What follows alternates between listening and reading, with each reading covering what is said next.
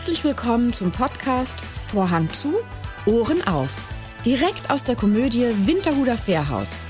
Mit mir, der Theaterleiterin Britta Duer und meinen Gästen. Dieser Podcast ist für alle, die schon immer mal hören wollten, was auf und hinter der Bühne so alles gesagt wird, wenn der Vorhang zu ist. Also, Vorhang zu, Ohren auf.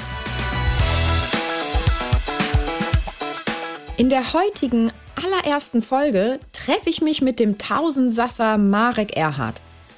Um Marek Erhardts breite Palette an Projekten aufzuzählen, kann man sich wahrlich durch das ganze Alphabet bewegen. Von A wie Autor bis Z wie Zuschauerliebling. Neben Synchronsprecher, Autor, Sänger und natürlich Schauspieler ist der gebürtige Hamburger stolzer Hundestarbesitzer. Wie er es zu Corona-Zeiten auf die Malediven und nach Bremerhaven schaffte und was Fiete, ein Ölprinz und eine Türklingel mit ihm zu tun haben. Das und vieles mehr erfahren Sie in der heutigen Folge. Lass uns mal wieder zum ordentlichen Sie genau. übergehen, bitte. Mhm. Ähm, und wir duzen uns dann während des, wir bieten uns dann gegenseitig das Du an. Das finde ich super. Ja, genau. Wir, Herr Erhard, mhm. darf ich Sie denn auch duzen in diesem Gespräch? Ich würde darum bitten. Frau Dua. Britta, bitte. Okay. Aber wir könnten auch, also Britta, Sie, bitte. Ja, okay, Britta und Sie finde ich super, das sollten wir machen. Und ich muss ehrlich sagen, ich läufst du schon? Ja, du läufst schon, ja. Das ist ja hier bei dieser Podcast ist ja Wahnsinn.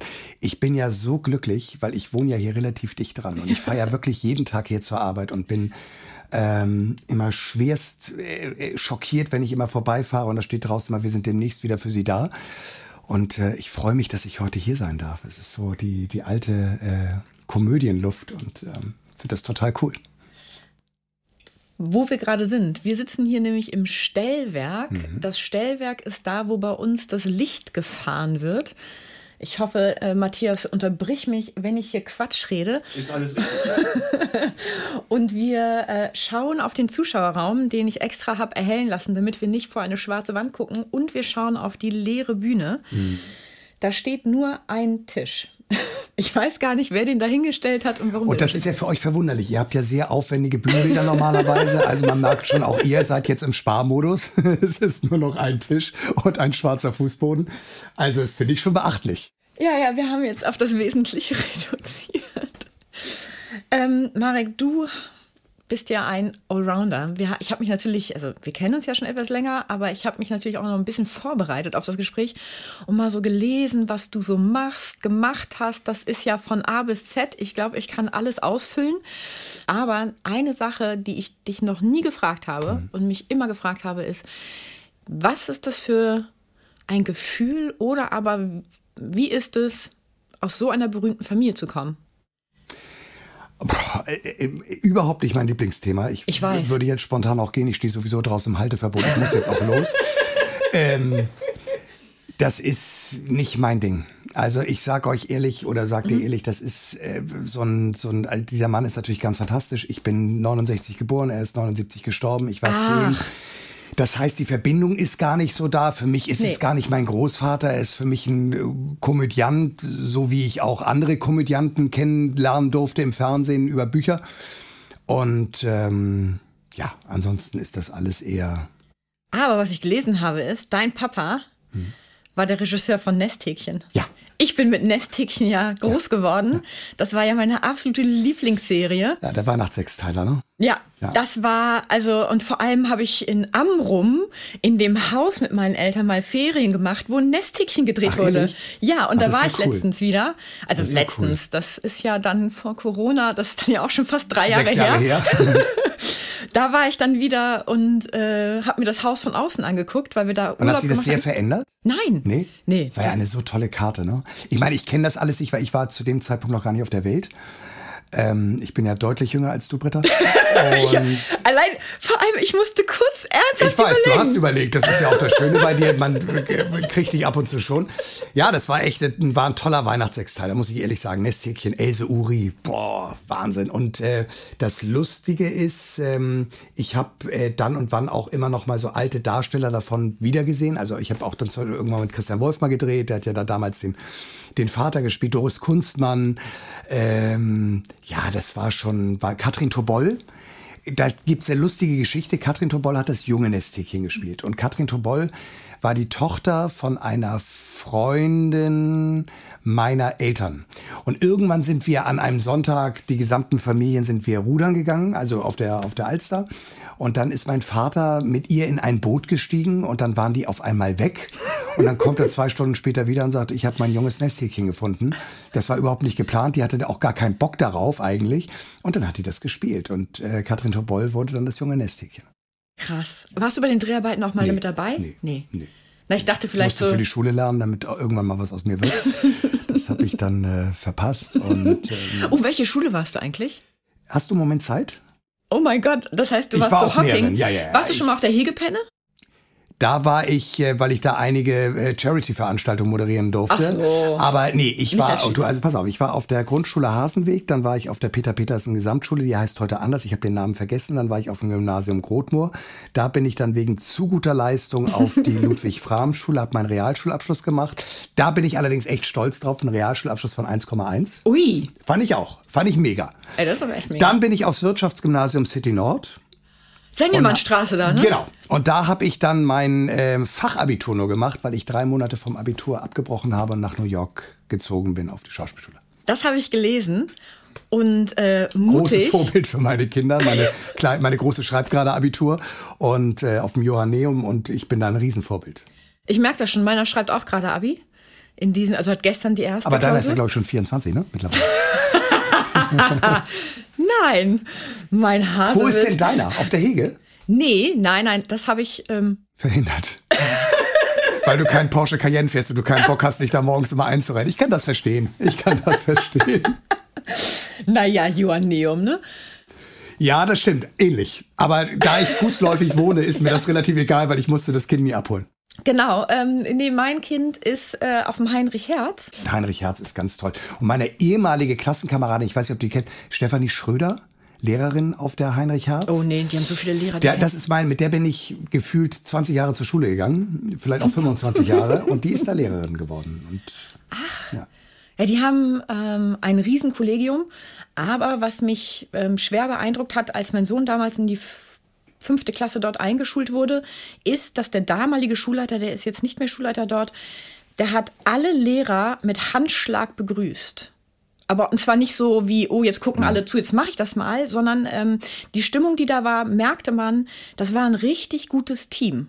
Merkst du selbst ein bisschen, ne? Ja. Weil ich meine, wenn ich hier so abends zur Vorstellung gekommen bin, also ich kann das an, an einer Hand abzählen, wann du mal uns die Hand gegeben hast. Du hast mal Hallo gesagt, hast gesagt, äh, geht's euch ganz gut so und gib mal ein bisschen Gas hier und wir sind fast ausverkauft. Aber so mit Hand geben und meinen Arm genommen ist also. Aber gut, wir nach der Pandemie nullen wir alles und fangen nochmal von vorne an. Aber ich hoffe das so sehr, dass du bald wieder bei uns bist. Ich hoffe das auch sehr. Und äh, um das ganz kurz mit dem Händedrücken ja. noch einmal ja. eben abzuschließen, ich, ihr glaubt gar nicht, also man, man wird ja schon demütig jetzt in dieser Pandemiezeit. Und ich muss sagen, für mich hat das auch ganz viel gebracht. Ich habe ganz viel Sport gemacht. Ich habe äh, über zwölf Kilo abgenommen. Ich habe äh, angefangen, gesund zu kochen, gesund zu essen. Äh, auch mal zwei Flaschen Wein zu trinken als nur eine. ähm, wie so viele. Nein, aber mir geht's wirklich richtig, was das angeht, richtig gut. Und ich, was mir überhaupt nicht fehlt, ist das Händeschütteln es war für mich schon immer, und guck dir mal an, wie wenig Leute eigentlich nur noch Erkältungen haben und Grippe ist fast ausgestorben. So komisch das jetzt klingt. Gut, wir haben jetzt im Moment eine andere äh, Pandemie, aber, äh, oder einen anderen Virus vorrangig. Aber Händeschütteln hat mir gar nicht gefehlt. Ich weiß nicht, wie es dir geht. Na, ich bin jetzt auch nicht so als der ganz große Umarmer und Händeschüttler mhm. hier bekannt im Haus. Äh, nicht, weil ich die Leute nicht mag. So, ich liebe die alle sehr, aber ich bin jetzt nicht so ein ganz touchy Typ. Kann ich total verstehen. So, das ist nicht so. Aber ich bin auch daher Holz. Äh, nie krank. Mhm. und schon, habe ich einen Frosch im Hals. Nein, aber ich habe äh, noch nie Grippe gehabt in meinem Leben ja. bisher. Also nochmal Holz. Das kann ich gar nicht häufig genug. Also ja, ich glaube, das hat was damit zu tun. Ich bin halt so sagen wir mal, das, was man den Norddeutschen so ein bisschen vorwirft, das, das verkörper ich so manchmal ein bisschen so, zumindest ja, was das körperliche ich angeht. Finde ja, ich finde ja, dass diese ständigen Umarmungen und Bussi Bussi links und rechts und äh, gut, Handgeben gehört so, sicherlich nicht dazu, äh, aber dass das auch ganz häufig eine irrsinnige Oberflächlichkeit ist. Also man muss ja auch schon mal unterscheiden, wen möchte ich wirklich in den Arm nehmen. Und äh, es gibt dieses typische Ding, wenn du so als Schauspieler auf irgendwelche Preisverleihungen gehst und äh, dann wieder ganz interessierst tust, äh, du, wie geht's dir? Und gerade will derjenige ansetzen, ich bin gleich wieder da und schon bist du weg. Deswegen bin ich zum Beispiel nie jemand, der großartig auf Veranstaltungen geht. Also ich sag dir ehrlich, euer Neujahrsempfang ist wirklich eine mit der wenigen Veranstaltungen, die ich liebe, weil das auch so ungezwungen ist. Und ähm, ist jetzt keine Preisverleihung, aber es ist einfach so klein und gemütlich und du kannst dann irgendwann auch gehen, wenn du dann deine 15 Berliner hinter dir hast und ich kann vor allen Dingen dann auch zu Fuß gehen, weil Ach, ich ja, wenn Punsch. ich dann auch, ja, ja, aber ich kann dann zu Fuß gehen, weil das sieht dann auch keiner, wie ich dann hin und her talke. Nee, das ist nicht so mein Ding. Ich ähm, finde das, find das eigentlich auch schöner, so wie es ist. Wie ist das? Also als Freiberufler, also ich stelle mir das natürlich für mich, wenn mich jemand immer fragt, so, ach, du leitest ja ein Theater und ach, komm, willst du nicht eigentlich auch mal auf die Bühne? Um Gottes Willen, das ist für mich der Druck, also ich würde mir so viel Druck machen, ich wäre so abhängig von diesen Stimmungen aus diesem Publikum, das würde mich zerlegen. Also völlig. Ja, du musst, du, also das fasst einen auch an. Also wir hatten, ich habe ja jetzt drei Stücke hier gespielt und äh, natürlich bist du am Anfang total cool und sagst, ja gut, Premiere ist immer eher schlechte Kritik, da kommt immer ganz viel. So, und dann gucken wir mal, wie voll es danach ist und äh, und trotzdem, wenn du was Negatives liest, fasst es dich schon an, klar. Und wenn du was Positives liest, bist du auch begeistert. Auch das ist, gibt ja auch Leute, die dann immer behaupten, ach ja, wenn da was Gutes kommt, das interessiert mich auch nicht. Ähm, naja, also weil du gerade auf diesen roten Teppich, ich glaube, das hat wenig damit zu tun, ähm, wie erfolgreich. Erfolg ist sowieso etwas, was man für sich selber ja sieht. Wo will ich mich sehen? Wo bin ich? Wo, so. Und für mich ist es eigentlich immer wichtig gewesen, ich will von diesem Beruf einfach leben können. Das kann ich Gott sei Dank, aber eben auch nur aufgrund dessen, weil ich so breit aufgestellt bin. Vielleicht könnte ich mehr machen, wenn ich mehr auf rote Teppiche gehen würde. Bin ich aber nicht. Und ich habe das große Glück gehabt, dass ich eigentlich in den letzten zwei Jahrzehnten immer tolle, erfolgreiche Serien drehen durfte. Und Serien drehen heißt viel Arbeit und auch Gott sei Dank gutes Geld verdienen. Und dann gibt es aber eben auch wahnsinnig viele Kollegen, und dafür habe ich großes Verständnis, die sagen, ja, ich will nur Kino machen, ich will nur große Fernsehspiele machen und äh, mit Montagabend, Viertel nach acht, ZDF. Äh, das ist okay, das ist aber nicht mein Lebensweg. Genauso wie ich auch nie gedacht habe, mm, weil ich habe, ich liebäugel ja immer noch mal damit, wenn die Kinder aus dem Haus sind, irgendwann nach New York zu ziehen. Jedenfalls als zweiten Wohnsitz. Und äh, da gehe ich nicht hin, weil da Amerika auf mich wartet, sondern da gehe ich hin, weil ich dann da leben möchte oder weil ich eine Zeit da verbringen möchte, weil ich die Stadt so toll finde.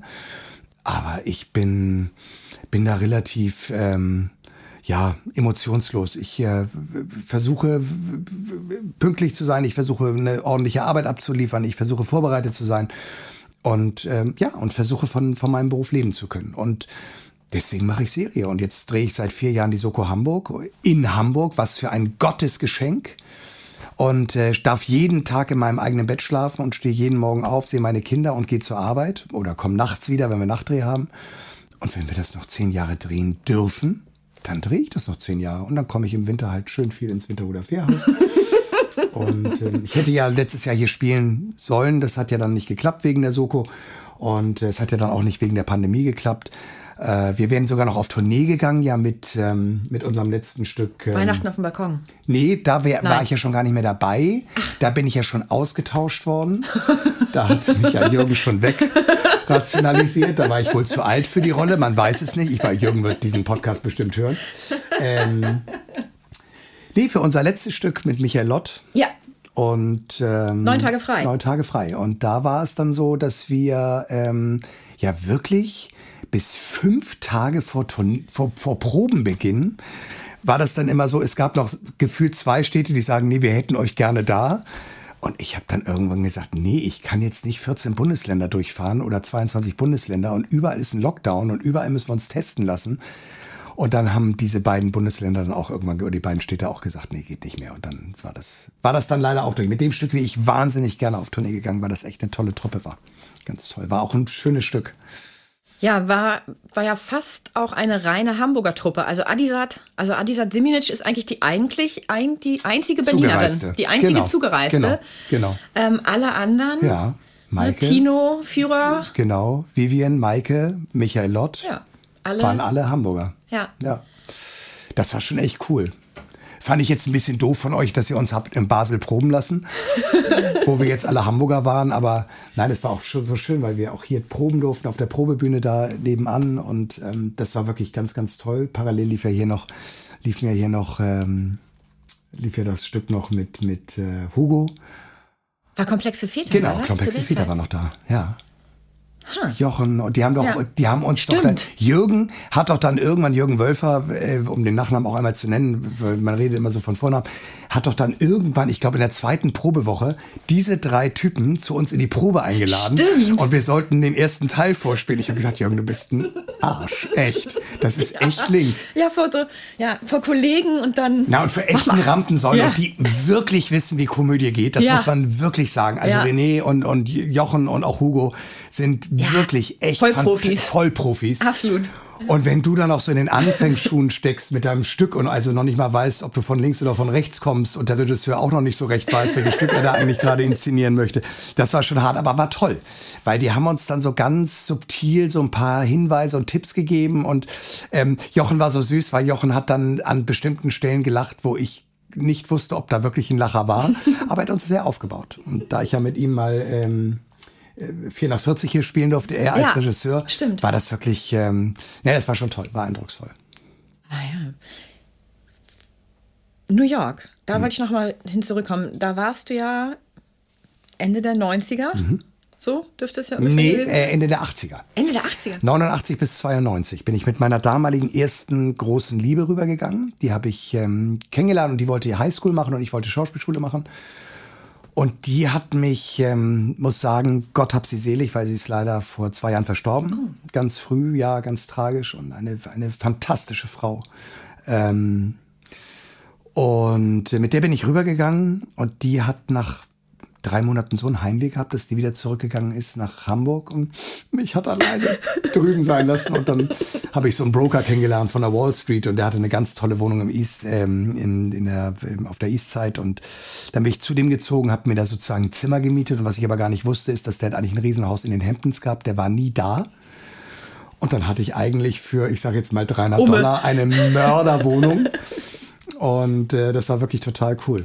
Gibt es noch ein anderes Land, wo du sagen würdest, oder eine andere Stadt, das ist, da möchte ich gerne mal leben oder da möchte ich unbedingt noch mal hin? Also ich habe ja dadurch, dass ich zehn Traumschiffe gedreht habe, Ja. ich war jetzt im Januar, war ich auf den Malediven und habe Traumschiff gedreht. Ja, also Malediven an sich war mega. Die Reise dahin willst du im Moment nicht machen, macht keinen Spaß, 18 Stunden im Flieger mit Maske. Eine Woche vorher in Quarantäne, jeden Tag PCR-Tests, dann kriegst du so einen so einen, ähm, so einen Scan geschickt, das ist dein Einreisecode für die Malediven. Dann waren wir auf den Malediven, ein paar Tage vor Drehbeginn. Dann haben wir auf den Malediven, äh, sind wir drei Tage jeden Tag PCR-mäßig getestet worden. Wir haben eine eigene PCR-Teststation gehabt. Und jetzt kommt aber das Highlight. Diese Insel hatte nur Platz für 60 Leute plus Angestellte. Und wir waren genau 60 Leute Team und Schauspieler. Das heißt, wir hatten diese gesamte Insel für uns und durften ab dem fünften Tag A, einmal aufgrund der, der Wettersituation, weil es halt draußen warm war, wir sowieso nur draußen waren, wir so ganz tolle Wasserhäuser hatten, alle für jeder eins für sich. War, war wirklich ein Traum. Und da konntest du wirklich mal so zwei Wochen lang oder zweieinhalb Wochen mal wieder ähm, ja, spüren, wie es mal war. Normalität. Genau, Ja. und das Schiff haben wir dann gedreht in Bremerhaven in der Werft ähm, vom Greenskin. ja, mega geiler sind, Kontrast. sind zurückgekommen von den Malediven, zehn Tage Quarantäne. Dann passierte etwas, was ich unfassbar fand, weil ich das so, so, so toll fand, weil alle immer auf das Gesundheitsamt geschimpft haben. Ich war ein Tag in Hamburg und bin vom Gesundheitsamt besucht worden. Die standen bei mir vor der Tür und wollten nur wissen, Herr Erhard, wollten nur kurz wissen, sind Sie zu Hause? Ich sag, ja, das bin ich, hier ist mein Ausweis. Und sagt sie, ja, aber Sie haben einen Hund hier. Wer, mit wem geht der Hund? Wer geht mit dem Hund? Und dann sage ich, ja, da äh, geht meine Nachbarin mit raus, die klingelt und ich gebe den Hund dann raus. Sagt sie, vorbildlich, alles super. Und dann habe ich mich nach fünf Tagen raustesten dürfen. Und ähm, ja, und dann ging es nach Bremerhaven. Und das war wirklich anstrengend. Weil wann immer du das Schiff verlassen hast, ich, wir hatten dann immer mal einen Tag frei und ich bin dann auch nach Hause, weil das Schiff war einfach, ähm, das ist schön, aber da war kein Passagier drauf. Das war eigentlich äh, total stillgelegt. Und dann bin ich halt von Bremerhaven auch häufig nach Hamburg gefahren und da musste ich immer auf dem Rückweg, bin ich zu Zentogene den Flughafen gefahren, habe mich testen lassen, hatte dann das Testergebnis am nächsten Mittag und bin dann am übernächsten Tag wieder zurück aufs Schiff mit einem gültigen Testergebnis. Wahnsinn. Und jetzt kriegen wir eben bei der Soko mit, wir werden jeden Tag PCR-mäßig getestet. Bei uns ist das wirklich, also wir können alle nicht hinter die Kulissen schauen, aber wir hatten bisher noch keinen Fall. Toi, toi, toi. Das läuft alles wirklich total super. Aber haben jetzt auch vom RKI nochmal eine weitere Situation bekommen, dass wir jetzt also noch mehr testen müssen, noch vorsichtiger sein müssen. Ja, aber Britta, ich sag dir ganz ehrlich, ähm, danke, ich darf arbeiten. Ja. Und dann scheiß auf diese ganzen äh, Vorschriften. Ich mache das gerne und die Leute passen auch vor allen Dingen alle auf. Das tun sie wirklich. Mhm. Und ja. Ich habe mir mal erzählen lassen, weil ich bin ja nicht vom Schauspielfach, dass es ein sehr großer Unterschied ist, ob man auf einer Theaterbühne schauspielert oder natürlich im Fernsehen. Weil klar, im Fernsehen, Close-up, ne, alle Mimik ist äh, das kleinste Augenzucken ist zu erkennen. Auf der Bühne ja nicht so wirklich, zumindest dann irgendwann im Rang auch nicht mehr. Ähm, wie ist das für dich als Schauspieler in der Arbeit? Also musst du dich manchmal daran erinnern, ups, das ist jetzt hier nicht Kamera, große Mimik oder ist das so in Fleisch und Blut? Also wie, wie kann ich mir das vorstellen, wenn man beides bedient, so regelmäßig wie du? Also wenn immer ich bei euch bin, stoße ich ganz schnell an meine Grenzen. Das muss ich mal. Ich bin eher wirklich der, ich komme eher vom Fernsehen, das stimmt. Das mit der, mit der großen Gestik und mit der kleinen, absolut richtig. Man neigt gerade im Theater dazu, das, was einem eigentlich ähm, über eine Kamera ähm, schnell gegeben wird, hier auf, auf, der Bühne sehr groß zu erzählen, was man teilweise gar nicht muss. Ähm, Komödie ist doch mal was ganz anderes. Ich ich bin jemand, ich habe ja, ich habe ja fast zehn Jahre lang Radio gemacht. Ich glaube, dass dieses Radio, äh, was ich machen durfte, OK Radio in Hamburg und Energy Hamburg habe ich ja auch mit aufgebaut. Ähm, genau, ja, ganz, ganz alter sein, 95.0 und habe ich jeden Tag gesendet, wirklich. Und das war, glaube ich, die größte Erfahrung in meinem Leben, die ich machen durfte, aus zweierlei Gründen. A, ich kenne wirklich, und das ist kein Spruch, kaum Lampenfieber. Ich bin angenehm respektvoll von der Premiere, aber ich drehe nicht am Rad. Das liegt aber, glaube ich, daran, weil ich wirklich zehn Jahre lang jeden Tag live gesendet habe.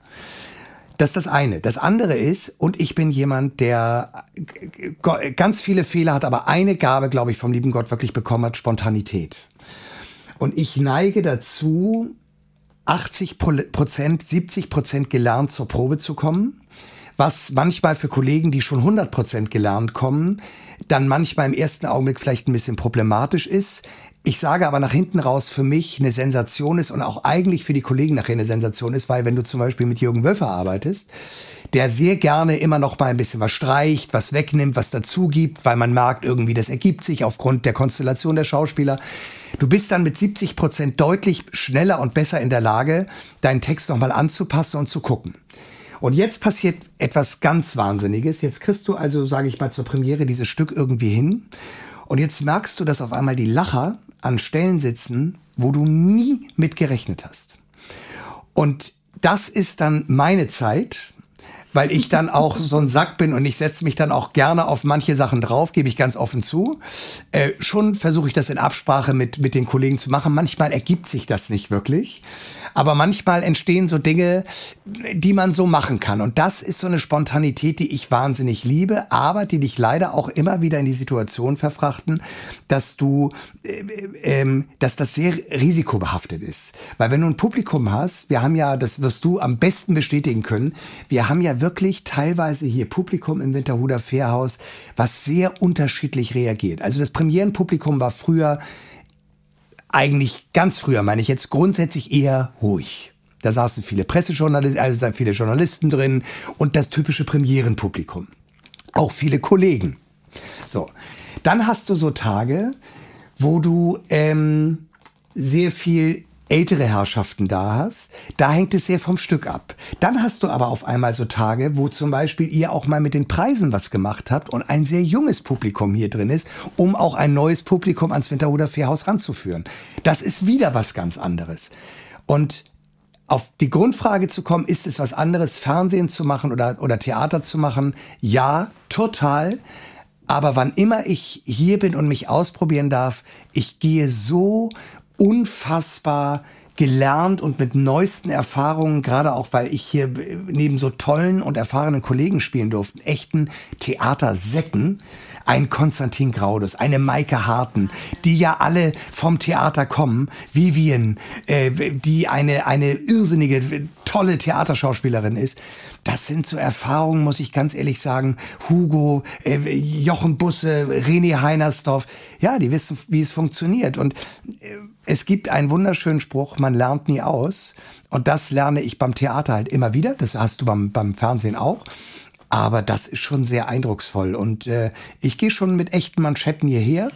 Ähm, und bin dann froh, wenn das Stück dann nach der vor letzten Vorstellung dann auch funktioniert hat. Mhm. Dauert dann halt auch 70 Vorstellungen, aber nein, Spaß beiseite. es ist dann wirklich, es ist toll zu sehen, wie sich das mit den Kollegen immer weiterentwickelt. Und, äh, und man verlässt natürlich auch so ein bisschen manchmal die Bühne des Regisseurs da schleichen sich dann auch so Sachen ein, weil der Regisseur. dann kommt er wieder irgendwann. Genau, und dann steht Jürgen irgendwann wieder da und sagt, ah, du hast mir eigentlich versprochen, du machst das nicht. Sag ich, ja, Jürgen, aber das funktioniert ja hier so gut. Und dann sagt er, ja, dann einigen wir uns aber auf das und das. Und ja, das ist toll. Das ist schon ähm, jeden Tag was Neues. Mhm. Und du wirst, du kriegst halt die Quittung am Ende des Abends. Ne?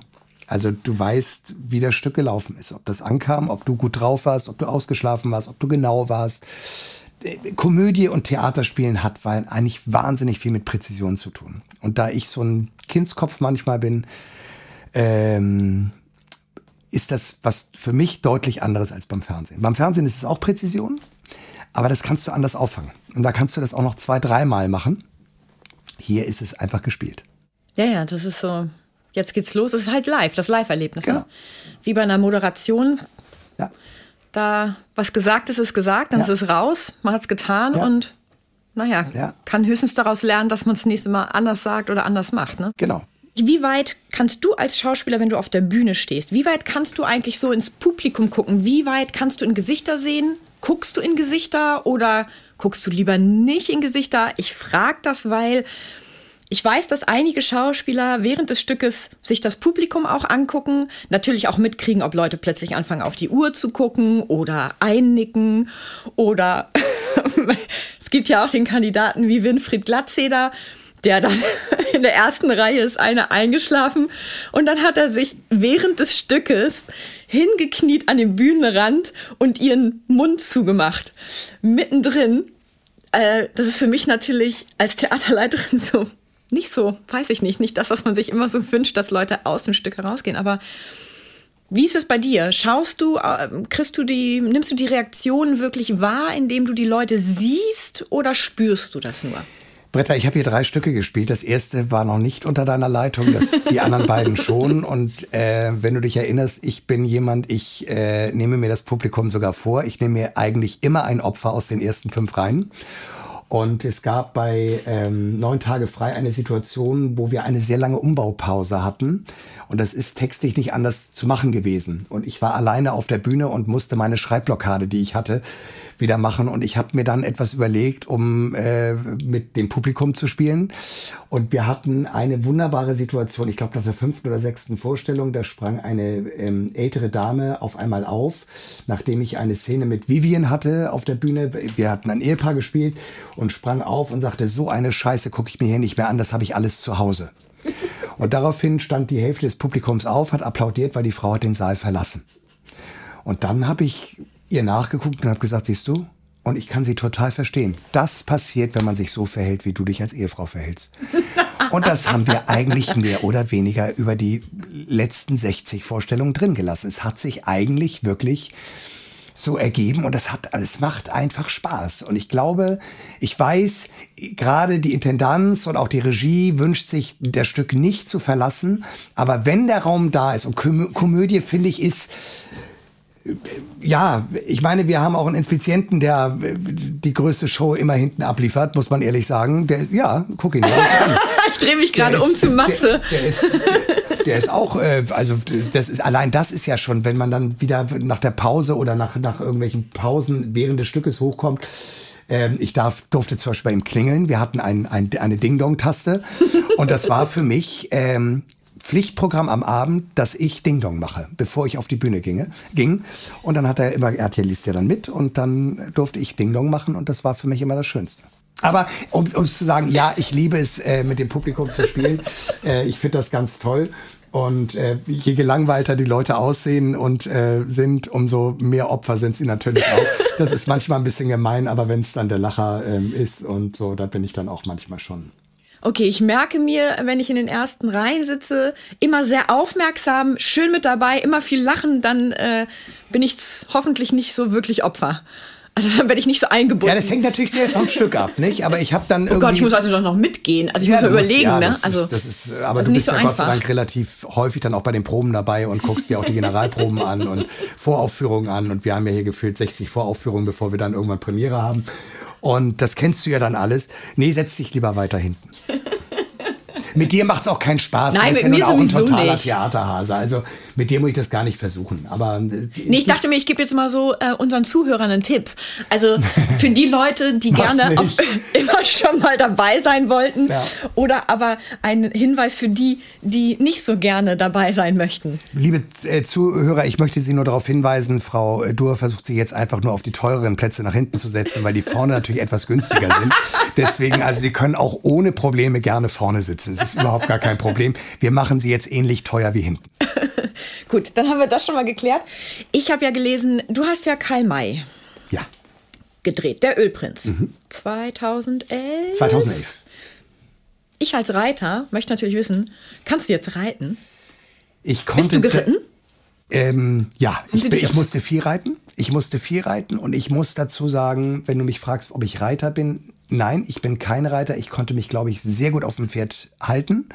Ich glaube, ich habe es auch geschafft, dass es leidlich gut aussieht. Du als Reiterin hättest wahrscheinlich gesagt, Alter, was macht der da? Haben Sie ihn festgebunden? Ja, ganz so schlimm war es nicht. Dass die Pferde sind natürlich schon echt Toll. abgefahren. Ne? Also das sind schon äh, sind schon wirklich unfassbar tolle Pferde. Ich musste, als ich es gibt eine lustige Anfangsgeschichte mit Kalmar, die muss ich ganz kurz erzählen. Ähm, Karl May hatte oder äh, Bad Segeberg hatte ganz ganz lange Zeit so ein und das würde ich mal sagen, war so Ende der 90er, Anfang der 2000er. Das hatte ich immer so das Gefühl, da will keiner hin. So. Also, okay, wenn jetzt gar nichts mehr geht, machst du Karl May. Und dann bekam ich 2010, Ende 2010 ein Angebot von meiner Agentur, die sagt, Mensch, ja, ähm, Wolfgang Spar möchte sich mal mit dir treffen. Das ist der Besetzer, der Chefbesetzer. Und äh, der möchte sich gerne mal mit dir treffen. Es geht um Karl May. Und dann sage ich, oh, Frank, ganz im Ernst, also ich hab, hab gerade eine Serie laufen, ich weiß jetzt nicht, ja, aber ich kann mir das ja mal, ja, hörst du doch mal an, ja, was spielen die denn? Ja, der Ölprinz. Sag ich, nee, vergiss es. Meine ich, ist aber eine nette Idee von denen, aber äh, sag mal ab. Ja, warum? Sag ich, na ja, warum? Weil mein Großvater hat damals Kantor Hampel gespielt im Fernsehen. Ist mir natürlich klar, was die jetzt wollen. Der Enkel kommt irgendwie 60 Jahre später, macht er jetzt bei Kai Mai jetzt auch den Kantor Hampel. Will ich nicht ja, triff dich mal mit ihm, vielleicht gibt es ja dann irgendwie eine spätere Möglichkeit mal. Und dann waren wir essen. Hier im Goldfisch oben da am, am ah ja, gibt es ja auch nicht mehr, mehr leider. Ja, leider ja. Ähm, und dann saßen wir so, der war wirklich sehr, sehr nett. Und dann sagte ich, Herr Spar, ich muss Ihnen ehrlich sagen, ich finde das echt eine lustige Idee, aber ich und so mit meinem Großvater, ich will das einfach nicht. Und da sagt er, wie mit Ihrem Großvater? Und wie Kantor Hampel? Sie sollen den Ölprinz spielen. Sag ich, ja, wo kann ich denn unterschreiben? Ja, und dann habe ich den Ölprint spielen dürfen. Äh, Markus Majowski hat Kantor Hampel gespielt. Ach. Ja, der hat den Kantor Hampel gespielt und äh, Lisa Fitz war die, war die äh, Cowboy-Frau sozusagen. Und wer, das, wer war zu der Zeit der Winnetou? Äh, Erol. Erol Ach, Sander. Erol. Und ich kam mit ja. Erol äh, auch super gut klar. Ich weiß, da gab es so einige, die hatten so seine Probleme oder ihre Probleme. Ich hatte das überhaupt nicht. Ähm, Ich kam mit ihm super gut klar. Ich glaube, es war Erolds vorletzte Saison. Mhm. Ich fand auch, dass er ein fantastischer Winnetou war. Das hat nichts mit Jan Sossenjock oder mit Alexander Klavs jetzt zu tun. Nee. Das sind andere ja, Winnetous, genau. aber Erol war auch so vom, vom, vom Mannstyp her schon echt cooler Winnetou. Ähm, ja, das war, und es war eine fantastische Zeit. Und dann musste ich vorreiten. Und ich konnte mich immer auf dem Pferd halten, weil mhm. ich früher auch viel Ferien auf dem Bauernhof gemacht habe und da auch viel geritten bin und so. Also ich wusste schon, aber Pferde haben mir immer einen irrsinnigen ähm, also ich habe ab Pferden immer so einen irrsinnigen Respekt gezollt, weil ich, das ist halt schon so ein Tier, wirst du wissen, was du schwerst beeinflussen kannst. Wenn das Pferd auf einmal der Meinung ist, ich habe heute schlechte Laune oder ich erschrecke mich jetzt hier, dann ist das halt doof. Und du hast natürlich in dieser Arena auch noch das Problem, da wird geschossen. Dann kommen ja die meisten Leute, gerade weil es ja auch häufig mal kühl ist, mit dieser Silberfolie ja, rein. Knister, knister, flatter, genau. Flatter. Und dann hatten wir einen sogenannten Einschießtag oder Einschusstag, wo wir nur mit den Pferden im Schritt durch die Arena sind und dann wurde von jeder Ecke geballert. Und das ist abgefahren. Bei den Pferden ist nicht mal das linke Ohr auch nur ein Millimeter nach links oder nach rechts. Die haben das wirklich gemacht. Und dann hatten wir aber mal eine Vorstellung, wo es so geschifft hat, dass mein Pferd wirklich ausgerutscht ist. Und das ist eine Katastrophe für den ja. Reiter. Ja. Weil ich äh, A, auch mich auf mich konzentrieren musste und jetzt nicht auch noch aufs Pferd. Ja. Und äh, das Pferd hat sich aber toll gehalten, aber es ist ausgerutscht und ähm, da lagen wir dann beide. Ach, ihr habt euch richtig hingelegt. Wir haben uns hingelegt, ja. Ja, gut, das ist mit 600 Kilo. Das ist. Genau. Ähm, genau. Nun ja. war ich aber der Ölprinz, mir passiert da nichts. ne? Das wusste das Pferd übrigens auch. Bloß so. nicht auf den Ölprinz rauf. Bloß weg vom Prinzen. Ja, und, ähm, und ja, und das war, war wirklich, ähm, war, eine, war eine doofe Situation. Aber ansonsten hatte ich da 74 Vorstellungen. Jeden Tag, ich habe mich gefühlt wie ein kleines Kind, was in, zum Abenteuerurlaub geht oder auf dem Abenteuerspielplatz geht. Ich sag's dir ganz ehrlich, ich bin jemand, für mich ist Duschen morgens Pflicht. Es gibt ja Menschen, mhm. die sagen, ich dusche abends vorm Schlafen ja. gehen, aber ohne Duschen kann ich den Tag nicht beginnen. Es gab Tage, wo ich gesagt habe, sag mal, ziehe ich das T-Shirt von gestern mal an? ich meine, ich bin in einer halben Stunde sowieso wieder durchgeschwitzt und muss ich jetzt duschen? So, meine Frau hat gesagt, doch, du musst jetzt duschen. Und das war wirklich vollkommen verdreckt am, am Abend nach der letzten Vorstellung wieder zurück. Und es war toll. War echt toll. Ja, ich würde ja auch so gerne mal da reiten. Nur mhm. reiten. Also. Ja. Wir können Ohne Publikum. mit dir machen. Ich besorge dir den Deal, du darfst da reiten und ich kriege hier irgendwann ein neues Stück, wo ich wieder mit, den, mit dem Publikum vorne spielen kann. Wir können das alles machen. ja. Du musst dich bewegen, ich muss mich bewegen. genau, das ist ja super. Das ist ja gut, wenn du nächste Saison dann hier bist und alle denken, aha, so funktioniert, so funktioniert das. Sie ist jetzt reiten ja. gewesen da müsstest du offiziell nur noch erklären, dass du bisher noch nicht geritten bist, ja, damit der Deal erstmal einseitig ist. Ja. ja. Ah ja, okay, verstehe. Ähm, kurzer Themensprung. Ich habe ja äh, gesehen, nein, ich habe es gelesen, ich habe es nicht gesehen. Ich muss gestehen, ich habe Soko noch nie geguckt. Ich gucke äh, an sich sehr wenig Fernsehen. Ganz kurz, wie lange geht dieser Podcast jetzt hier noch? Wir sind eigentlich durch, ne? Wir sind über die Zeit, ne? ich bin, okay, da so, gut, ich, ich bin da so entspannt, Britta. Ich finde das so egal, weil ich äh, gucke auch so selten und ich vor allem ich gucke nur Mediathek, weil ich es zu den normalen ja, Zeiten gar nicht schaffe. Das schafft ja eh keiner mehr. Genau, genau. Nee, ähm, Erzähl, aber, aber also erstens noch mal dazwischen, du hast mir so Bock auf diese Traumschiff-Folge gemacht, weil ich werde die mir angucken und Zweiter ich werde... Weihnachtstag. Äh, zweiter Weihnachtstag? Läuft zweiter Weihnachtstag, weil es eine Weihnachtsfolge. Gabi Dom als meine Mutter. Rainer Mega, die möchte ich ja auch so Rainer gerne Schöne haben. als mein Vater. Jan Sossenjock, Tina Ruland als meine Frau. Geil. Lerner Pütz als mein Sohn. Ähm, Hammer. Mega Besetzung. Ja, ganz toll. Ist, Können wir so. euch alle zusammen in einem Stück bei uns haben? Ja, Weihnachten auf dem Balkon könnten wir dann nochmal machen. Also ja, oder alle unter einer Tanne. Oder alle da hat doch Gabi, äh, Gabi Dom, glaube ich, eh Stimmt. eh gespielt. Stimmt. Stimmt. Das, ja. Und das gibt es als Theaterstück ja. übrigens. Alle. Nee, ist eine, eine vollkommen chaotische Weihnachtsfamilie und was ich, ähm, was ich abgefahren fand, äh, dass das so einen Spaß gemacht. Wir haben so einen Spaß gehabt. Wir haben wirklich durchgängig nur gelacht. Und das war wirklich, war wirklich richtig schön. Also zweiter Weihnachtstag 20.15 Uhr im ZDF. Was ist nochmal dieser Leitspruch, dieses? Mit dem zweiten sieht man besser. Ah, ich dachte, man sieht mehr. Nee. Man sieht besser. Ja. Na, mit dem zweiten sieht man mehr, macht ja nun keinen Sinn, Britta. Also man braucht ja nur zwei Augen zum Gucken. Mit dem zweiten sieht man, sieht man mehr. Also ja, aber ich, man kann vielleicht tiefer gucken, weil die so tiefgründige Dinge da machen. Machst du auch das Marketing hier für das Haus? Oder? nee, Gott sei Dank nicht. aber ich sehe auf jeden Fall mit dem zweiten besser, weil wenn ich eins, zwei, so, ich bin ja kurzsichtig, mm. sehe ich ja ich auch. Ich bin, wenn ich Lesebrille brauche, bin ich weitsichtig, ne? Ja, dann ja. bist du weitsichtig. Ja. Weite Sachen kannst du gut sehen, kurze hm. nicht so. Und ich bin kurzsichtig, ich kann nahe Dinge sehr gut sehen und dann nicht mehr so. Hm. Nicht mehr so super. Aber ich war ja völlig abgekommen. Und zwar ähm, wollte ich nämlich fragen, ob deine Tochter jetzt generell in deine Fußstapfen tritt. Deine ältere Tochter. Ich weiß jetzt nicht, wie du mit Namen bist. Aber doch Maler kann ich Maler, genau. Ich also äh, ich hoffe nicht. Ich hoffe, sie macht mhm. das so nebenher, wie sie es bisher macht, weil das mhm. finde ich ganz toll, weil es ist wie Geld verdienen. Sie hat mhm. jetzt sogar ihr erstes Kinofilmangebot. Oh, cool. Ja, das wird für sie natürlich insofern, also mal gucken, ob das klappt, aber ganz aufregend, weil sie jetzt auf einmal eben nicht mehr mit Papi zusammenspielt. Im Moment ist es relativ easy. Vater ist schon dabei, gibt eine gewisse Sicherheit. Ähm, ja, das ist irgendwie total toll, dass die, dass das ZDF das so wollte und ich wollte es ja gar nicht, dass sie die Tochter spielt. Ich habe das ja eigentlich abgelehnt. Und dann bat man mich, ob sie nicht zum Casting für meine Tochter mitkommen kann, um als Spielhilfe äh, zu agieren. Und sag ich, ja, das kann sie gerne machen. Dann zahlt ihr irgendwie, was weiß ich, gibt mhm. ihr irgendwie ein Mittagessen aus. Ich weiß nicht mehr mhm. Und dann rief das ZDF am nächsten Tag an, sagte, ja, wir haben ja nun gecastet und wollten aber mal fragen, wie sieht es denn aus? Was wäre denn, wenn Maler? und dann ich oh Freunde, ganz im Ernst, das war alles abgekartet, das habt ihr mit Absicht gemacht. Ja. Und ähm, sie macht das wirklich ganz, ganz toll. Jetzt äh, habe ich auch, ich habe gerade die neuen Bücher für den nächsten Blog bekommen. Jetzt ist auch noch mein Hund mit dabei, Fiete. Ey, ja, der, der ist ja so süß. Ich sehe den bei Instagram, habe ich ja, den Fiete spielt jetzt auch mit. Fiete spielt einen Hund eines, eines ähm, Erntehelfers, der bei, bei mir im Dorf ermordet aufgefunden wird. Und Marla findet halt diesen Hund und versteckt ihn im Haus, weil sie weiß, ich mag keine Hunde. Und dann geht es eigentlich nur darum, dass ich ihn ins Tierheim, ich schaff's aber nicht, ihn ins Tierheim zu bringen, weil ich immer so viel zu tun habe. Und ganz zum Schluss bleibt er dann äh, vielleicht bei uns oder kommt ins Tierheim. Aber was ganz süß ist, ist, Fiete kommt dann, hat er auch vier Drehtage und ist dabei.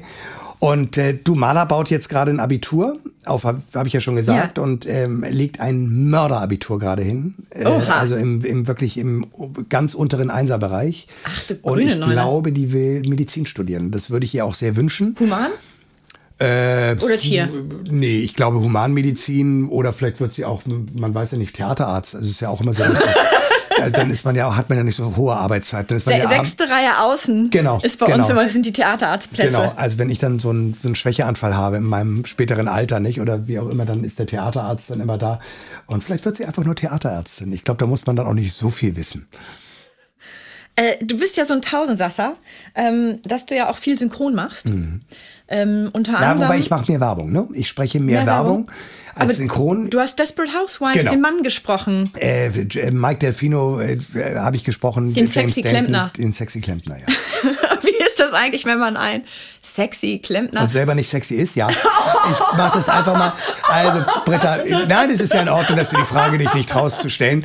Das ist ja, man hat ja dann auch so ein bisschen, bevor ich dann bei dir auspacke, ich weiß, die Sendezeit ist gleich durch, das ist schon unfassbar. Also, weil der Typ wirklich unfassbar bei den Frauen ankam. Und es gab eine Situation in einem Zugrestaurant, als ich von Berlin nach Hamburg mhm. fuhr und ich bestellte ein Wasser oder einen Kaffee. Und dann guckte mich eine Frau mit weit aufgerissenen Augen an. Ich dachte, die kennt mich aus dem Fernsehen und wollte also gerade mich schon über vorbereitet, was ich wohl sage, wenn sie sagt, ich kenne sie da aus dem Fernsehen. Ja, Weil, ja also, dann sagt sie, bestellen Sie noch mal ein Wasser.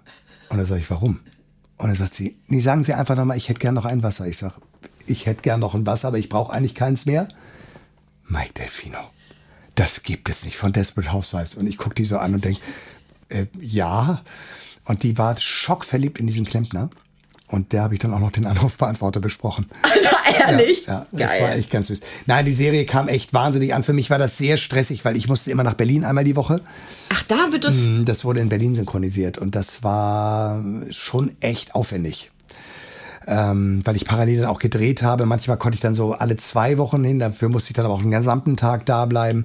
Du, aber ich habe das fast achteinhalb Jahre gemacht. Ja, aber also wie, ich man muss, man muss oder man sollte ja als Synchronsprecher die, ähm, man muss das ja spielen. Man kann ja nicht einfach den Text ablesen und sagen, der sagt jetzt gerade das. Also es ist ja, Wie ist das? Ich finde das so schwierig. Ich gucke ja immer ähm, die Serien, wenn es irgendwie möglich ist, im, Im Original. Original. Mhm. Weil ich da immer das Gefühl habe, es geht manchmal was flöten. Es gibt tatsächlich aber auch Serien, die synchronisiert besser, besser sind, als absolut. im Original. Das stimmt.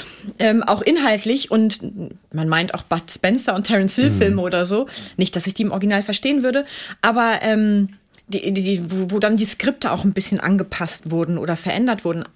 Ich schweife aber gerade ab. Meine Frage ist ja nun eigentlich, wie ist das, dass man etwas spielt, ohne wahrscheinlich, du hast ja wahrscheinlich nicht ähm, die weibliche Synchronstimme oder die Person, mit der du sozusagen dieselbe Szene synchronisierst, ist die immer mit dabei oder Hattest ist es einzeln? Früher?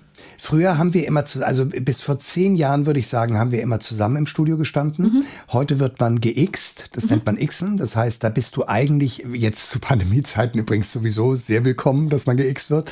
Heute stehst du nur noch alleine da. Das hat was mit der Technik zu tun. Früher hattest du ähm, normal auf Bandmaschinen aufgenommen. Heute machst du alles nur noch über einen Rechner.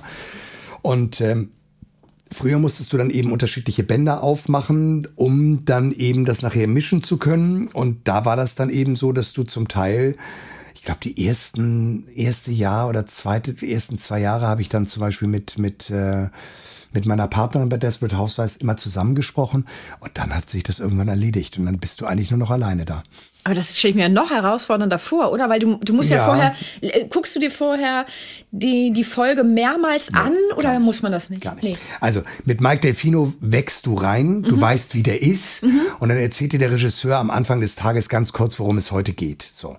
Dann siehst du ihn aber im Bild und du siehst ja relativ schnell, was das für eine Situation und was das für eine Szene ist. Nein, und du machst, das passt irgendwie schon zusammen. Und, und äh, du liest natürlich auch schnell mal so den Text durch. Du lernst ja sowieso relativ schnell auswendig, weil du gar nicht die Zeit hast abzulesen und parallel zu gucken, ob du lippensynchron bist. Dafür gibt es zwar schon einen Cutter, der darauf achtet, aber äh, du hast dann so zwei Sätze und die sprichst du einmal dann gegen und guckst, ob das vom, vom Ding her passt, ob das lippensynchron ist. Wir Deutschen sind ja echte Profis im Synchron. Ja. Das muss man wirklich sagen. Und wichtig ist eigentlich, dass du die sogenannten Labiale triffst, also die mhm. Lippenverschlüsse. Deswegen funktioniert das Wort bitte und please auch eigentlich immer, ähm, weil es beides mit dem Lippenverschluss beginnt. Manchmal wird aber, äh, ähm, also du kannst zum Beispiel, so ein Beispiel für äh, Could you come please? Da ist ja das please hinten. Und vielleicht wäre, schreibt der Autor auf einmal, äh, bitte kannst du kommen. Mhm dann musst du, äh, kann das funktionieren, weil bei dem Kommen hinten hast du ja nochmal zwei Lippenverschlüsse, nämlich mit dem Doppel-M oder ein Lippenverschluss. Und dann ist das, musst du das dir so hinschieben und so in der Geschwindigkeit sprechen, dass du hinten bei dem Please vielleicht auch mit dem Wort kommen sein könntest, wenn es anders besser aussieht. Das ist schon eine kleine, das ist schon eine Technik. Also Synchronsprechen hat für mich wahnsinnig viel mit Musikalität zu tun, mit, ähm, mit Taktempfinden und ähm, gibt wirklich echt unfassbar, unfassbar tolle Synchronhasen, die das seit Jahrzehnten machen, wo ich auch immer so denke, boah, Wahnsinn. Also ich mache das jetzt auch seit seit 30 Jahren und ähm, habe immer wieder auch mal so Momente, wo ich neben Leuten stehe, wo ich sage, was für unfassbare Vollprofis. Mm. Und du bist halt immer im Dunkeln, ne? Also wenn du so eine riesen Hauptrolle sprichst und dann draußen ist die Sonne und hast 40 Grad und alle kommen gerade knallrot von der Alster wieder und du kommst kreidebleich aus dem Studio wieder, weil du den ganzen Tag irgendwie in einer klimatisierten Halle synchronisiert hast. Ja, das ist schon, schon aufregend, macht schon Spaß. Und ich komme aber eher von der Werbung. Ich mache okay. ja, wie Michael Lott auch, wir sind ja so ein bisschen die, die Werbenutten äh, und äh, sprechen sehr viel Werbung und ähm, ja, das ist auch gut. Ja, ich hatte das, ich habe das ja immer hin und wieder, wenn ich Kinderhörspiele, also drei Ausrufezeichen, drei Fragezeichen oder aber auch im Auto fahre und mal Werbung höre, dass ich dann ja die Schauspieler höre von uns. Also dann denke mhm. ich immer, Konstantin? Mhm. Das ist doch Konstantin Graudus. Mhm. Oder ich hatte jetzt irgendein Hörspiel auch, da hatte ich dich dann gehört und dachte ich, das ist doch, das ist doch Marek. Ja, ja. Oder ist das, das nicht ist Marek? So, und dann gucke ich immer in diese mhm. Listen rein, ob ich das richtig gehört habe, richtig erkannt habe. Das ist immer ähm, ja sehr spannend. Ja, manchmal erkennt man es dann auch nicht, ne? Nee, das, aber das kann auch. Genau. Ja, also Konstantin hat eine sehr prägnante Stimme und ja. ich liebe Konstantins Stimme, mhm. mal abgesehen davon, dass er sowieso ein fantastischer Kollege ist. Äh, wie sieht er eigentlich im Moment aus? Das ist ja bei ihm immer so, heute so, morgen so. Ja, das stimmt. Das weiß, ich, das, weiß ich, ja nicht. das weiß ich gerade in diesem Moment nicht. Der ähm, Waldschrat äh, ist wieder unterwegs. Ja, ich, keine Ahnung, wie er gerade in diesem Moment ja. aussieht, das weiß ich auch nicht. Weil ähm, ähm, kann sein, dass er wahrscheinlich für irgendwie auf Halte ist für das Stück was er demnächst spielt und dann äh, wahrscheinlich rasiert. Er ist doch, er macht, ist er nicht im Moment hier bei diesem, es gibt ja noch ein weiteres Theater in Hamburg, also außer es gibt euch. eins, ja, noch eins, ein glaube ich. Das ist, äh, da ist der ehemalige Intendant, den Namen habe ich auch vergessen, von hier weggegangen. Ich glaube, so ich glaube Michael. Ja, aber, aber Kurz. Michael Kurz. Michael Kurz, genau. Ich glaube, so war das. Und der ist doch auf so eine, so eine Probebühne gegangen, ne? ja, ja, genau. Nein. Genau, das Sprechtheater, das, das Plattdeutsch. Genau, ja. genau, da ist ja Rita will's wissen. Das ist genau. das und, das, und die Plakate hängen übrigens seit gefühlt anderthalb Jahren bei mir an der Litfaßsäule an der Sirichstraße. ja. Und ich denke immer, ey, wann spielt ihr das denn mal? Genau, wir haben das ja auch schon gespielt hier. Ja. Vor Anno Domini. Ich ja. weiß gar nicht mehr genau, wann das war. Das ist schon ewig her. Und René Heinersdorf, der hat das ja umgeschrieben. Okay. Und ähm, äh, der macht auch alles für Geld, ne? Ach, René macht der ist so, also vor allem der ist ja ein, auch so ein Tausendsasser. Nicht ganz so wie du, also ich glaube synchron oder so, weiß ich nicht, muss ich René mal fragen. Das macht er glaube ich nicht, aber der ist auch so ein Hans Dampf in allen Gassen, wahnsinnig breit aufgestellt. Uh, was ich noch gelesen hatte, ist, dass du im Schauspielhaus gespielt hast. Ja. 1990. Mit, da habe ich Konstantin Graudus kennengelernt. Ach, da? Ja, mit Markus Blum, mit Katrin Striebeck, mit Monika Bleibtreu, Gott hab sie selig, Christian Redel, Ach. mit Burkhard Klausner. Oh. Also das war für mich die wow. tollste Schauspielausbildung, die ich, die ich mir äh, wünschen hätte können. Romeo und Julia. Ja. Ja. Als ich das gelesen habe, dachte ich, deutsche Schauspiel. Maike Bogdanov, damals Regie. Ganz toll.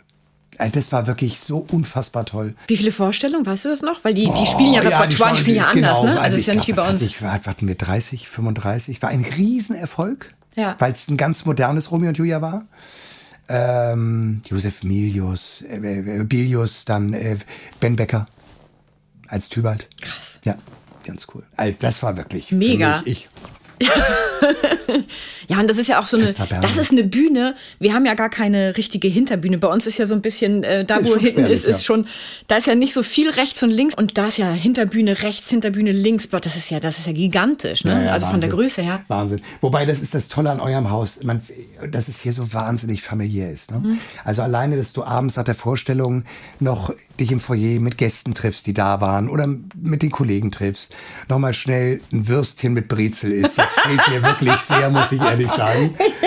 Und ähm, das ist, ist wirklich so eine, ist so eine ganz, ganz äh, tolle Geschichte. Und das, äh, es ist so familiär. Und unten die kleinen Garderoben, wo ich mir mit Michael Lott letztes Mal meine Garderobe teilen musste, ja. wo es so eng war, dass wir dann beide auch nicht mehr wussten, ob wir nicht vielleicht doch zusammenziehen. ähm, nein, und dann gegenüber ist das Kostüm und dann ja. äh, gibt es da immer einen netten Spruch und es ist alles, das ist wirklich, also ich, es ist kein Spruch. Ich weiß, ich, im Zweifelsfall versaue ich es mir auch in anderen Häusern. Das ist hier wirklich mein echtes, absolutes Lieblingshaus. Nicht, weil mein Fußweg nur sieben Minuten beträgt, was natürlich auch ein echter Luxus ist. Ne? Die Leute können jetzt langsam aber echt anfangen zu rechnen, wo du wohnst. Ne? Wir, ja, wir kesseln das aber ja ich, ich bin ja sehr sportlich und gehe sehr schnell. Ähm, genau. einige, einige, schaffen das Tempo nicht. Das stimmt, andere brauchen 20 Minuten dafür wahrscheinlich. Wenn du damit mal auskommst, die fahren sogar sechs Stationen mit der Bahn. Ähm, ja, ich mache ja keinen Hehl daraus, dass ich nee. so im, im, Bereich so Sierigstraße, Krunskamp und so wohne, Dorotheenstraße, also um genau zu sein. ähm, nein, und das ist wirklich, ist wirklich ein richtig, richtig tolles, tolles Haus. Es geht runter wie Öl. Ja. Ähm, ich wurde jetzt gerade noch also, angetickt. Solange es mich ja lang damals auch führte.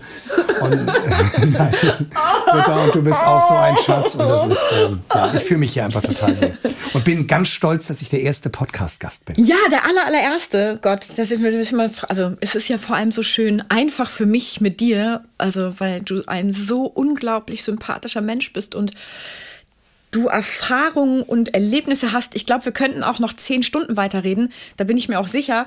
Ähm, du musst aber jetzt gleich Problem. zum Drehen. Britta ist verheiratet, ich bin Single. Jetzt äh, wird hier wieder ein neues Thema aufgemacht. Gut, okay. Aber ich wurde gerade noch angetickt, weil wir müssten noch, wir haben ein Mini-Mini-Spiel, Spiel ja. ist übertrieben, ja. vorbereitet. Und zwar gibt es hier äh, links von mir steht eine Kulturtüte. Ja. Und in dieser Kulturtüte sind kleine Zettelchen. Ja. Da sind Fragen drauf. Okay. Ähm, wir beide ziehen jeweils äh, ein Zettel und das Ganze müssen wir mal schauen, wie schnell wir sind, zwei oder dreimal. Ja. Das sind ähm, Fragen, du darfst auch sagen, will ich nicht beantworten. Okay. Keine Angst, die gehen jetzt nicht unter die Gürtellinie, ja. sind aber so ein bisschen haben jetzt nichts mit dir zu tun, okay, nichts mit mir, super. nichts mit Mega. dem Haus. Ähm, du darfst anfangen, weil du der Gast und bist. Sie vor und du, du liest sie bitte vor. Sie oder ich beantworte sie Nee, du beantwortest, du beantwortest sie bitte. Okay. Wie alt möchtest du werden? Oh, das ist eine interessante Frage. Ich, ähm, ich möchte vor allen Dingen gesund bleiben. Das ist, glaube ich, die Grundvoraussetzung, um alt zu werden. Ähm, ich habe kein Problem damit, alt zu werden. Also ähm, es muss natürlich lebenswert sein. Also äh, krank zu sein oder wirklich mit schwersten Gebrechen auf gar keinen Fall. Aber ich möchte sicherlich irgendwann noch Großvater werden und äh, möchte sehen, wie meine Kinder leben. Und nee, ich hätte gern noch ein paar tolle Jahre vor mir. Also ich habe 124 mir vorgenommen. Ja, dann hast du ja noch knapp 100 Jahre vor dir. Das ist natürlich super. ja, ja. ja, also. Ja, also Natürlich mit gesund, ne? Ja, also, genau. Aber ich dachte mir, so das Ersatzteillager also 80, wird ja immer besser. So 85, 90 Jahre, doch. Ja, aber meine, also meine Großmutter ist jetzt 88 mhm. und ähm, fit. Ja, die ist noch fit. Äh, also wohnt alleine noch. Ja. Ähm, so also und Single. Äh, ja, die wohnt. die ist Marek, die ist zu haben. Ja. Die ist Single. Meine Großmutter ist noch Single. Ja. Ähm, oder äh, wieder. Und Hast du mal was von Britta gehört? ja. Nee, so hört sie sich nicht an. Die hat sogar äh, noch ihre Originalhaarfarbe. Die okay. hat nur ganz wenige graue Haarsträhnen. Das ist bei mütterlicherseits bei mir in der Familie. Meine Mutter hatte auch noch keine. Und mein Vater, toi, toi, toi, auch noch nicht. Also ich brauche eigentlich gar nicht färben tue es natürlich auch gar nicht. Also ich bin natürlich von Natur aus äh, so äh, helles Blond. Ähm, ja, Entschuldigung, wir haben ab, abgewichen. Ja, also 124, aber gesund. Oh, ich habe äh, eine Frage, hm, die da heißt, wie viele Geheimnisse trägst du zurzeit mit dir herum? Ich muss mal kurz rechnen. Wenn du dir und mir einen Gefallen, erzähl das nicht, weil ganz im Ernst. Nein, ich will ja nicht die Geheimnisse erzählen, nur die Anzahl. Wie viele Geheimnisse? Okay, erzähl mal.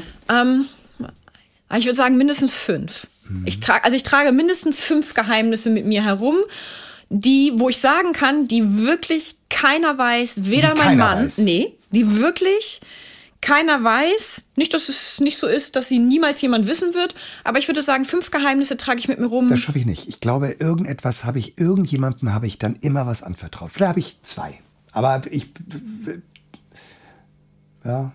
Also ich habe bestimmt fünf die ich wirklich keine dramatischen Sachen. Nein, so. natürlich nicht. natürlich nicht. Warum kommt denn Schauspieler XY hier nicht mehr ins Haus? Aber das wäre ja kein Geheimnis, der Schauspieler wüsste das nicht. Ja, das, das. Also, hm, ja, du darfst noch eine ziehen okay. und dann sind wir damit durch, dann entlasse ich dich ja. nämlich. Äh, auch wenn ich, ich habe so, du musst eigentlich noch mal wiederkommen, ich habe so viele Fragen. Ja, ich komme auch gerne wieder. Ich fahre ja hier hinterher. Würdest du in ein Flugzeug steigen, wenn du wüsstest, dass es von zuverlässigen, sehr gut ausgebildeten Piloten via Fernbedienung gesteuert würde? Dazu muss ich eine Sache sagen. Ich selber habe ja eine Pilotenlizenz, PPLA, und kenne ein bisschen das System dieses äh, eines Fliegers.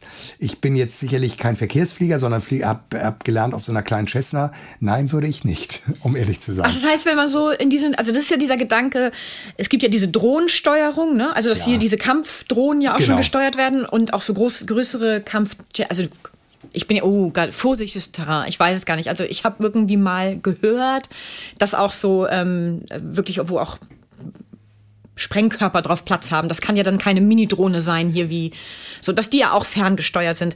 Das heißt, so weit weg ist man ja mit dem Gedanken nicht, dass irgendwann nee. Passagierflugzeuge per Fernsteuerung oder, oder ist das, meinst du, ob das Aber sind niemals... wir mal ehrlich, im Flugzeug jetzt hast du Technik und menschliche Gewalt. Mhm. Wenn die Technik versagt, hast du immer noch das große Glück, dass ein Mensch eingreifen kann. Ich fahre selber ein E-Auto. Oh. Und habe gerade beim, äh, gar nicht vor so langer Zeit erlebt, was es heißt, wenn ein Bauteil dieses E-Motors im Arsch ist. Oh. Das Auto bleibt liegen. Das kann passieren. So. Okay. Ähm, beim Benziner habe ich irgendwie so das Gefühl, ach, da geht vielleicht noch mal so fünf Kilometer bis zur nächsten Werkstatt oder wie auch immer. Das finde ich, also, nee, ich glaube, fliegen würde ich schon ganz gerne. Also, es muss jemand vorne sein, der das noch mal mit überwacht. Da siehst du, ich Allein schon wegen der Stewardessen. Wobei, die Stewardessen haben damit ja, das war ja nicht die Frage, ne? Nee, und außerdem, also, ich, die Stewards sind auch immer ganz, äh, ich lächle da auch immer ganz da, zuvorkommt okay. und denke dann so, hm. Hi. Wollen wir es ihr sagen? Nein, wir sagen es ihr besser nicht.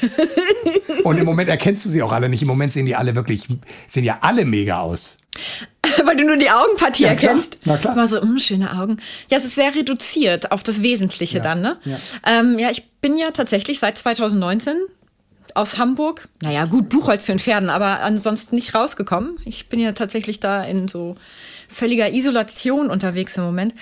Das müsste ich vielleicht auch mal machen. Vielleicht Ja. müsste ich doch noch mal irgendwann jetzt zeitnah, das mit den, wird ja noch länger so sein, dass da die vermummt Ja. unterwegs sind. Also ich glaube, dass die Masken uns ganz lange noch begleiten werden. Das kann ich mir auch Ja, vorstellen. ich glaube, dass wir, so wie wir jetzt diese Herdenimmunität haben und dass wir ein bisschen alle geimpft sind, ähm, glaube ich, ähm, äh, aber Masken ist vielleicht gar nicht schlecht. Zumindest in der Bahn. Genau. Also und im ICE. Jedes Mal, wenn ich dann mal nach Berlin äh, gefahren bin oder so im ICE und dann nach Hause kam und abends im Bett lag, merkte ich dann nur noch, okay, Virenschleuder. Also ich bin nicht krank geworden, aber ich habe halt gemerkt, dass ich, ich echt was, mein Immunsystem echt was zu tun hatte. Mhm. Ja, ist auch so. Das ist, Ist äh, so. jedes Mal, also vor allem gern so im Oktober Und oder vor so. allen Dingen achte mal drauf, was unsere Lungen auch daraus machen, ne? diese scheiß Masken ständig, gerade diese FFP2-Masken. Ob das alles so gesund ist, das werden wir auch erst alle nochmal sehen. Deswegen ziehe ich die Frage hier mit dem Altwerden vielleicht doch nochmal zurück und komme nächstes Jahr nochmal wieder. Gucken wir Ja, nochmal. also ich danke dir herzlichst, dass du so vor dem Dreh nochmal bei uns reingeschaut Oh ja, hast. Und ich danke Ernsthaft. euch für eure Zeit und finde das so toll, hier zu sein. Und möchte allen, die jetzt zuhören, auch wirklich sagen, bleiben Sie bitte alle, alle gesund. Und ich hoffe, dass wir uns ganz bald äh, auch vor allen Dingen hier wiedersehen. Entweder ich als Zuschauer oder äh, darf hier wieder spielen. Und bleiben Sie gesund und bleiben Sie vor allen Dingen munter und ähm, passen Sie auf sich auf. Und ihr passt bitte auch auf euch auf. Und Immer, wir sind stark dabei, uns zu, nicht nur selbst zu schützen, sondern auch alle anderen zu schützen. Und dann wird hier das Haus wieder bald mit viel, viel, viel Gelächter voll sein. Genau. Und das soll auch so sein. Danke dir, Marc. Danke dir, Britta. In unserer nächsten Folge treffe ich mich mit dem Multitalent René Heinersdorf. Einen kurzen Einblick in unsere jeweilige Podcast-Folge erhalten Sie auch über unseren Facebook- und Instagram-Account.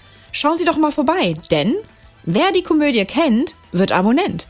Bis zur nächsten Folge wünsche ich Ihnen viele Anlässe zum herzhaften Lachen, Zeit zur Entspannung und jede Menge Spaß im Alltag. Bis dahin, Ihre Britta Dua.